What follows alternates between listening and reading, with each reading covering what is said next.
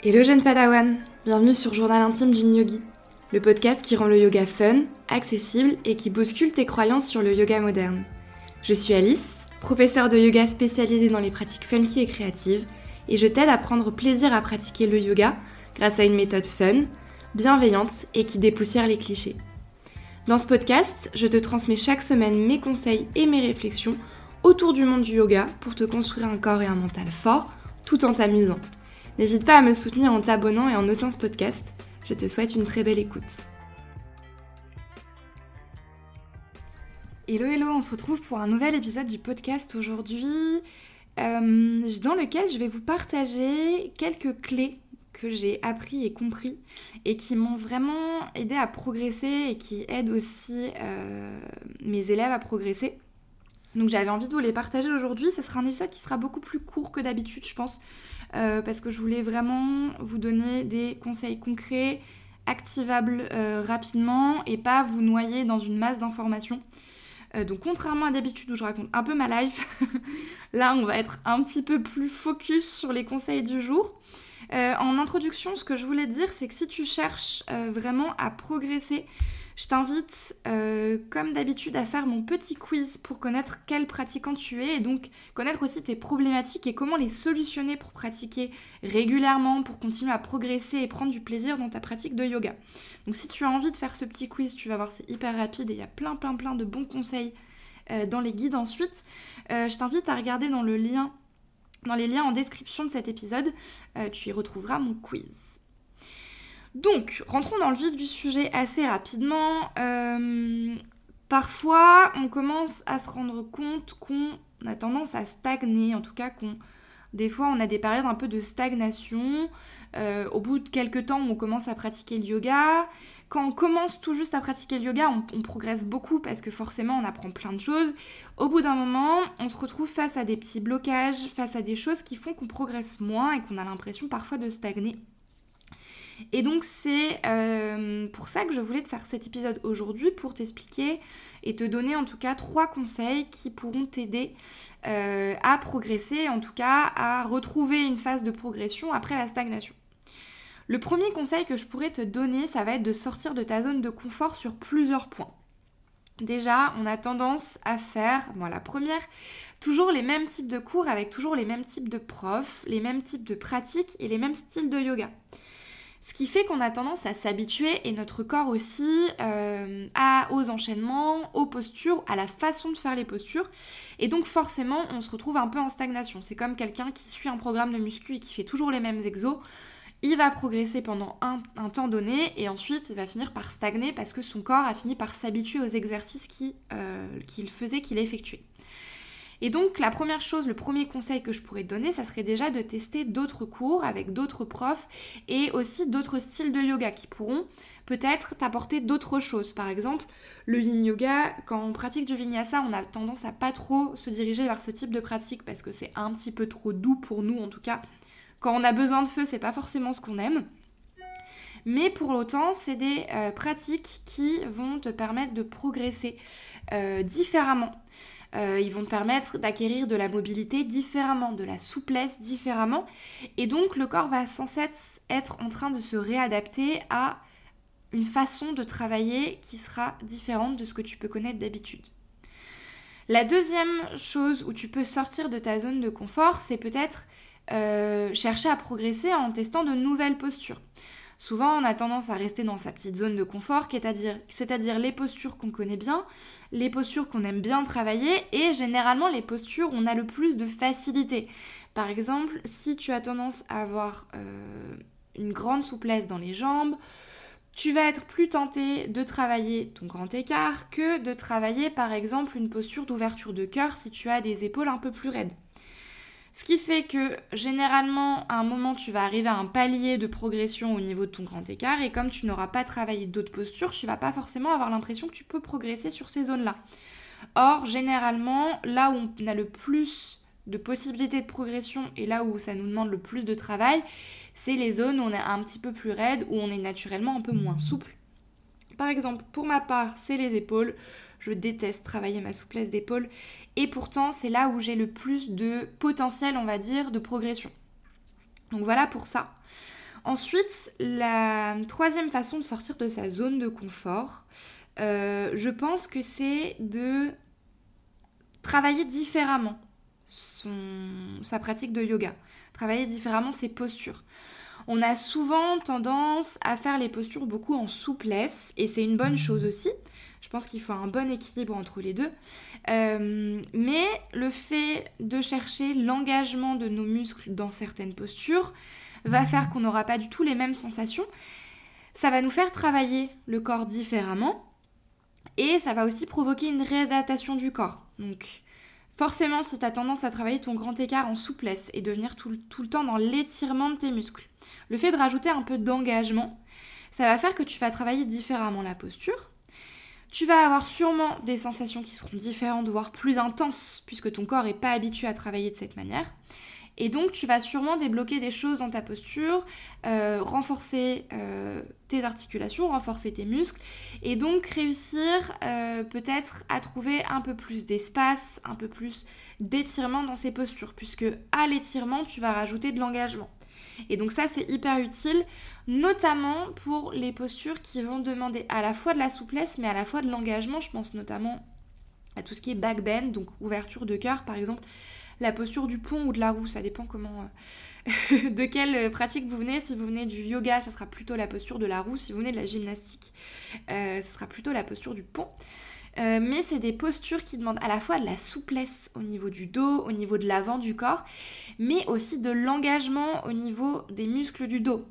En fait, l'ouverture de cœur, elle va venir à la fois d'une certaine souplesse de l'avant du corps, mais aussi d'un certain engagement de l'arrière du corps. Et c'est ça qui va vous permettre de vous tracter vers l'arrière. Tout ça pour vous dire que sortir de votre zone de confort, ça va avoir plusieurs avantages. Déjà, ça va permettre de renouveler votre pratique, de ne pas faire tout le temps la même chose, de moins vous lasser, mais également d'envoyer le signal à votre corps que vous travaillez différemment. Donc forcément, il y aura une réadaptation et forcément, il y aura une progression différente. Attention par contre à ne pas confondre la sortie de zone de confort avec le dépassement des limites du corps faut toujours apprendre à doser entre sortir de sa zone de confort pour progresser, mais pas non plus dépasser les limites corporelles pour pas se blesser. Et ça, c'est pareil dans tous les sports. Par exemple, si vous euh, pratiquez régulièrement de la course à pied et que vous passez de deux séances de course à pied de 5 km par semaine à 4 ou 5 séances de course à pied de 10 km par semaine, vous allez vite dépasser les limites de votre corps. Alors certes, vous allez sortir de votre zone de confort, mais vous allez tellement sortir de la zone de confort que vous allez sûrement risquer la blessure. Donc c'est toujours un certain degré à doser pour pouvoir dépasser les limites, forcer le corps à se réadapter sans pour autant risquer la blessure, risquer de se faire mal et aller trop trop loin. Donc voilà pour le premier conseil que je pouvais vous donner. Le deuxième conseil, pour moi qui est hyper fondamental, ça va être de faire preuve de patience et de constance. Des fois, on a des postures en tête qu'on a envie de faire et on essaye à tout prix de les réaliser, mais parfois on se brûle les ailes. Ce qui se passe souvent, c'est que euh, soit vous allez pratiquer beaucoup d'un coup et vous laisser, soit vous allez pratiquer très fort d'un coup et vous faire mal. Moi, ce que je vous conseille, c'est d'avoir plutôt de la constance pour continuer à progresser dans le temps. Le but, c'est pas forcément que vous travailliez à fond le yoga pendant 6 mois, que vous vous cramiez les poignets, euh, tout le corps et que vous puissiez plus pratiquer parce que vous êtes fait mal, vous, avez, euh, vous êtes allé trop loin, vous y êtes allé trop fort. moi, ce que je vous conseille, c'est déjà d'être dans une sorte de régularité. Euh, ça, c'est pareil, ça vient un peu avec l'idée de routine, on en reparlera. Mais en tout cas, la régularité pour moi c'est hyper important pour avoir une routine euh, vraiment solide. J'en ai déjà parlé dans un épisode comment avoir une pratique de yoga durable, comment installer une routine dans sa vie de yoga. Et c'est un peu ça. C'est le fait d'avoir une routine, d'avoir une constance, d'avoir une régularité. Comme je vous le disais dans cet épisode-là, je vous conseille de pratiquer au moins deux à trois fois par semaine. Déjà pour vous pouvoir euh, voir, observer votre progression et également aussi que votre corps puisse avoir le temps de s'adapter, de se réadapter comme je disais tout à l'heure. Donc vous allez par euh, la même occasion renforcer votre corps, acquérir une plus grosse conscience corporelle aussi, sentir un petit peu mieux ce qui se passe euh, dans vos muscles, dans vos articulations quand vous pratiquez. Et aussi, comme je vous disais la dernière fois, ça aura des bénéfices en termes de stress et des bienfaits pour le sommeil. Pourquoi il faut être patient aussi? Parce que la régularité c'est bien, mais pour moi ça va avec la patience. Euh, le corps peut mettre parfois du temps en fonction des anatomies, en fonction des personnes, en fonction de votre euh, historique sportif, entre guillemets. Euh, on n'aura pas tous les mêmes capacités d'adaptation corporelle. Le corps peut mettre parfois du temps à comprendre, à se renforcer, à s'assouplir. Et donc, pour moi, la conscience et la patience vont ensemble, dans le sens où c'est bien d'avoir une pratique régulière, mais il faut aussi laisser le temps à son corps euh, de faire le travail, de faire le chemin. Euh, par exemple, je reprends l'exemple tout à l'heure que, que, je vous donnais au sujet de mes capacités assez réduites d'ouverture d'épaule. Si je veux me cramer tout de suite, je vais faire plein d'étirements des épaules, je vais faire plein de ponts, etc. Au mieux, je vais augmenter un peu ma capacité d'ouverture d'épaule. Au pire, je vais me faire mal et je vais commencer à fragiliser mes articulations au niveau de mon bras et au niveau de mes épaules. A l'inverse, si j'ai une pratique régulière dans laquelle j'inclus régulièrement des ouvertures d'épaule, du travail pardon, à la fois passif d'étirement, mais à la fois actif d'engagement de mon articulation, et que je suis patiente dans le temps, je me retrouverai avec quelque chose de bien plus durable que si j'y vais tout feu tout flamme. Mais ça me demandera aussi de la constance et de la patience parce que c'est pas quelque chose qui se fait d'un coup. Surtout, euh, l'assouplissement des épaules, c'est quelque chose qui prend du temps, qui dure à travailler. Donc, c'est pas forcément en trois semaines que je vais avoir les meilleurs résultats. Ça demandera de la patience. Mais c'est le temps nécessaire à mon corps pour cheminer dans ce genre de posture. Et ça, on peut pas trop tricher dessus, ou alors on va tricher, mais on va s'en mordre les doigts après. C'est toujours la même chose. Quand on essaye de tricher, généralement, à un moment, il y a un truc qui foire et ça va jamais comme on veut. On se fait toujours rattraper quand on essaye de tricher et c'est un peu pareil avec le corps. Tu peux pousser ton corps au-delà de ses limites quelquefois, mais à un moment, il va bien bien te faire comprendre que c'est pas trop comme ça que ça marche et que euh, va falloir plutôt suivre son rythme si on veut pas avoir trop de problèmes. La troisième, euh, moi, pour moi, euh, clé pour progresser, le troisième conseil que je pourrais te donner, c'est avoir une méthode assez solide, notamment pour travailler les postures avancées. Donc que ça soit la posture du pont, que ça soit la posture du grand écart. Toutes les postures qui demandent un travail corporel euh, et qu'on ne peut pas faire en un claquement de doigts. Pour moi, il faut avoir une méthode euh, solide pour ces postures, ne pas y aller à l'aveugle. Donc c'est hyper important pour moi d'avoir une sorte de plan d'action ces postures, qui soient adaptées aussi à vos capacités. Euh, si vous avez des facilités en termes de souplesse au niveau des épaules, par exemple, une articulation qui est plus mobile que la moyenne, ça vous, ça vous demandera beaucoup moins d'efforts de travailler votre posture du pont que si vous levez les bras et que vous n'arrivez pas à rapprocher vos bras de vos épaules, par exemple. Vous allez avoir une ouverture d'épaule plus limitée et donc ça demandera plus de travail dans le temps. Et ça demandera aussi une routine un petit peu plus carrée pour ça. Ça demande de pratiquer d'une certaine manière pour préparer le corps aux postures. Euh, vous le voyez quand je crée un cours de yoga et quand je séquence un cours de yoga, il y a un certain ordre logique que je respecte. Euh, c'est pas genre 5 minutes où on échauffe l'arrière des jambes et ensuite, bam, euh, on arrive en pont. On travaille le corps. On travaille l'assouplissement du corps et le renforcement du corps, notamment dans mes cours, j'essaye d'allier les deux toujours avoir un petit mélange entre la souplesse passive, l'étirement, et le renforcement, le travail de notre souplesse de manière plus active, de manière plus engagée. Et ça nous demande aussi tout un tas de compréhension de notre corps et euh, de compréhension de comment il fonctionne.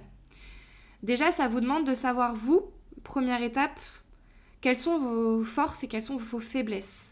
Comme je disais tout à l'heure, si on est face à une personne qui déjà n'a aucun mal, même à froid, à lever son bras au-dessus de la tête, je le fais en même temps, en même temps que j'enregistre, à lever son bras au-dessus de la tête et à envoyer son bras derrière son oreille, il y a de grandes chances que cette personne ait beaucoup moins de difficultés à travailler son ouverture d'épaule et donc toutes les postures qui demandent beaucoup d'ouverture d'épaule. Je pense notamment à la posture de la roue, je pense également à la posture euh, du roi du danseur. On a les bras à l'arrière de la tête, et du king pigeon, où pareil, on a les bras à l'arrière de la tête et on vient attraper son pied avec ses mains. C'est des postures qui demandent énormément, énormément d'ouverture d'épaule, et donc on ne peut pas euh, arriver comme ça en un claquement de doigts et se dire bah mince, ça marche pas. C'est pour ça qu'il faut un minimum comprendre son corps déjà et comprendre d'où viennent les blocages. Dans ce genre de posture, il peut y avoir deux, blocages différents. Déjà un blocage articulaire. En fonction de la forme de, notre articulation d'épaule, on n'aura pas la même capacité à envoyer son bras vers l'arrière. On risque de venir, si on a une, une capacité limitée, compenser avec le dos. Première chose. La deuxième difficulté dans ce type de posture, ça va être l'assouplissement aussi. Le travail d'assouplissement de la face avant de l'épaule, de l'arrière du bras également qui va nous permettre d'aller plus loin. Donc ça, c'est des choses qui se travaillent, mais il faut déjà les comprendre. À partir du moment où vous avez compris vos limitations, vos limites dans votre corps, vos, entre guillemets, vos faiblesses. Je préfère parler de limitations, parce que pour moi, c'est pas forcément une faiblesse, euh, c'est juste une, une prédisposition de votre corps qui est comme ça, et il faut prévoir des adaptations pour pouvoir arriver au même résultat. Et encore, peut-être que vous n'arriverez pas au même résultat on peut pas tous attraper son pied dans la main en pigeon. Euh, c'est pas forcément possible. Donc ça déjà c'est la première chose.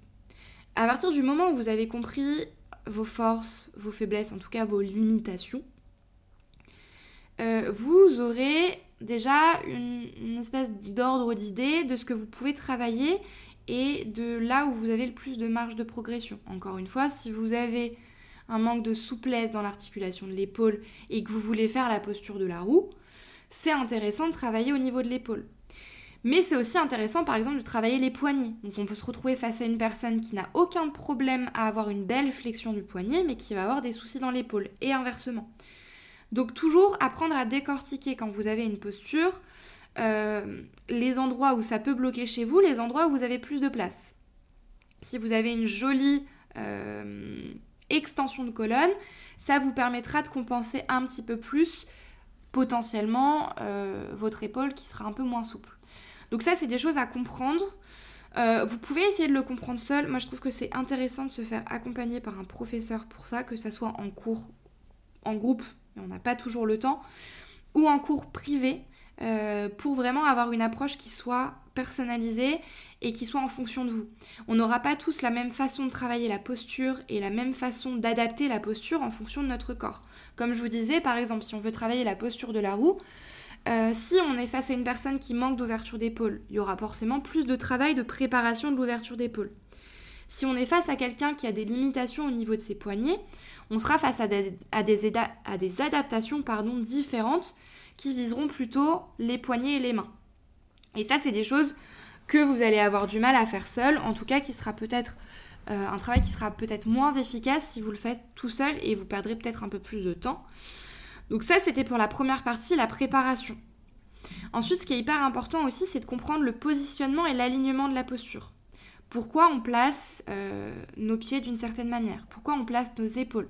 Pourquoi quand je vous dis posture de la roue, venez rassembler d'abord vos coudes Ouvrez vos mains vers l'extérieur, puis venez placer vos mains pour monter. En fait, c'est tout simplement une rotation d'épaule qu'on cherche. Ça, c'est pareil, il faut le comprendre, il faut aussi le sentir à l'intérieur de soi.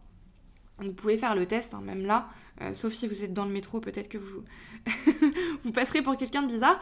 Mais si vous êtes chez vous, euh, essayez de d'abord passer par l'avant, coller vos coudes ensemble, et ensuite ouvrir et monter vos coudes sur le haut vous aurez sûrement plus de facilité que si vous passez d'abord vos coudes sur l'extérieur et que vous voulez monter vos coudes.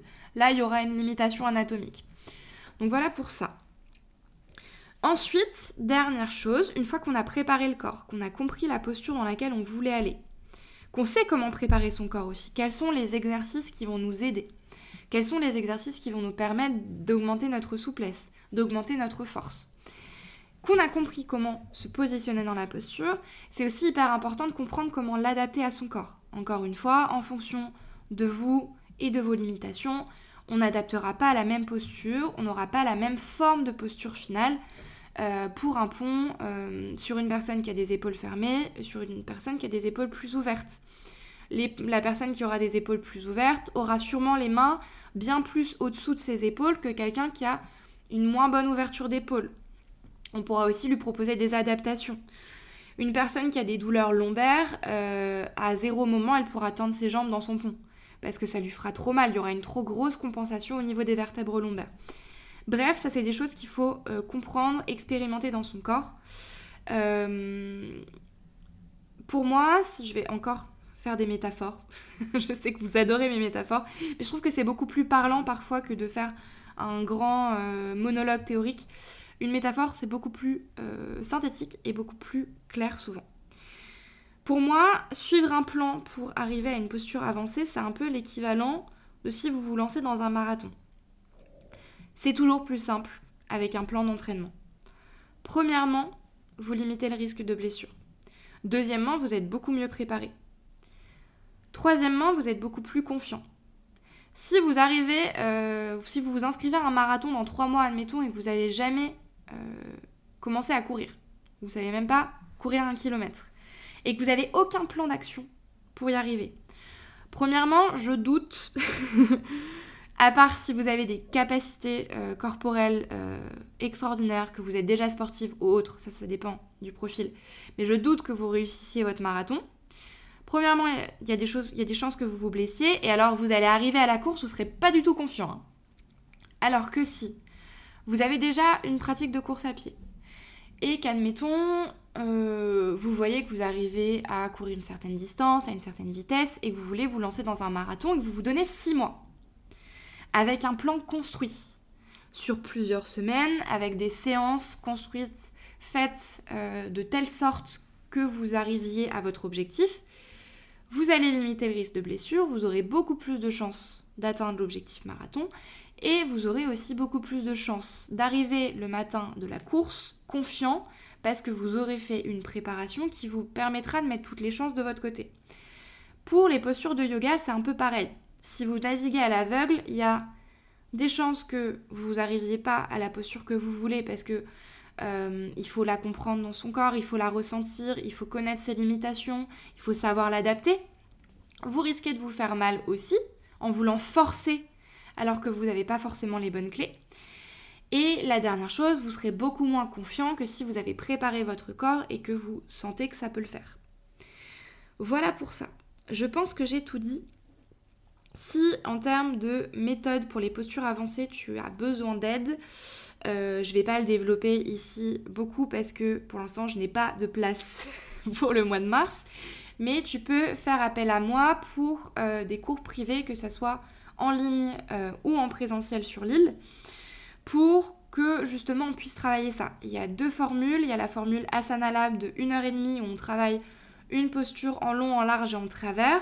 Si tu veux un travail de fond, si tu sens que tu as plus de limitations, si tu veux pouvoir avoir le temps d'explorer, je propose aussi euh, des packs de 5 séances où on peut explorer des postures plus avancées, les travailler, les comprendre, renforcer son corps, assouplir son corps et mettre toutes les chances de son côté pour réussir la posture avec des adaptations ou non. Voilà pour ça. Si euh, tu as envie, tu peux faire le quiz avec le lien en description de l'épisode. Je te souhaite une très très bonne de semaine et je te dis à bientôt, à mardi prochain pour un nouvel épisode du podcast. Bisous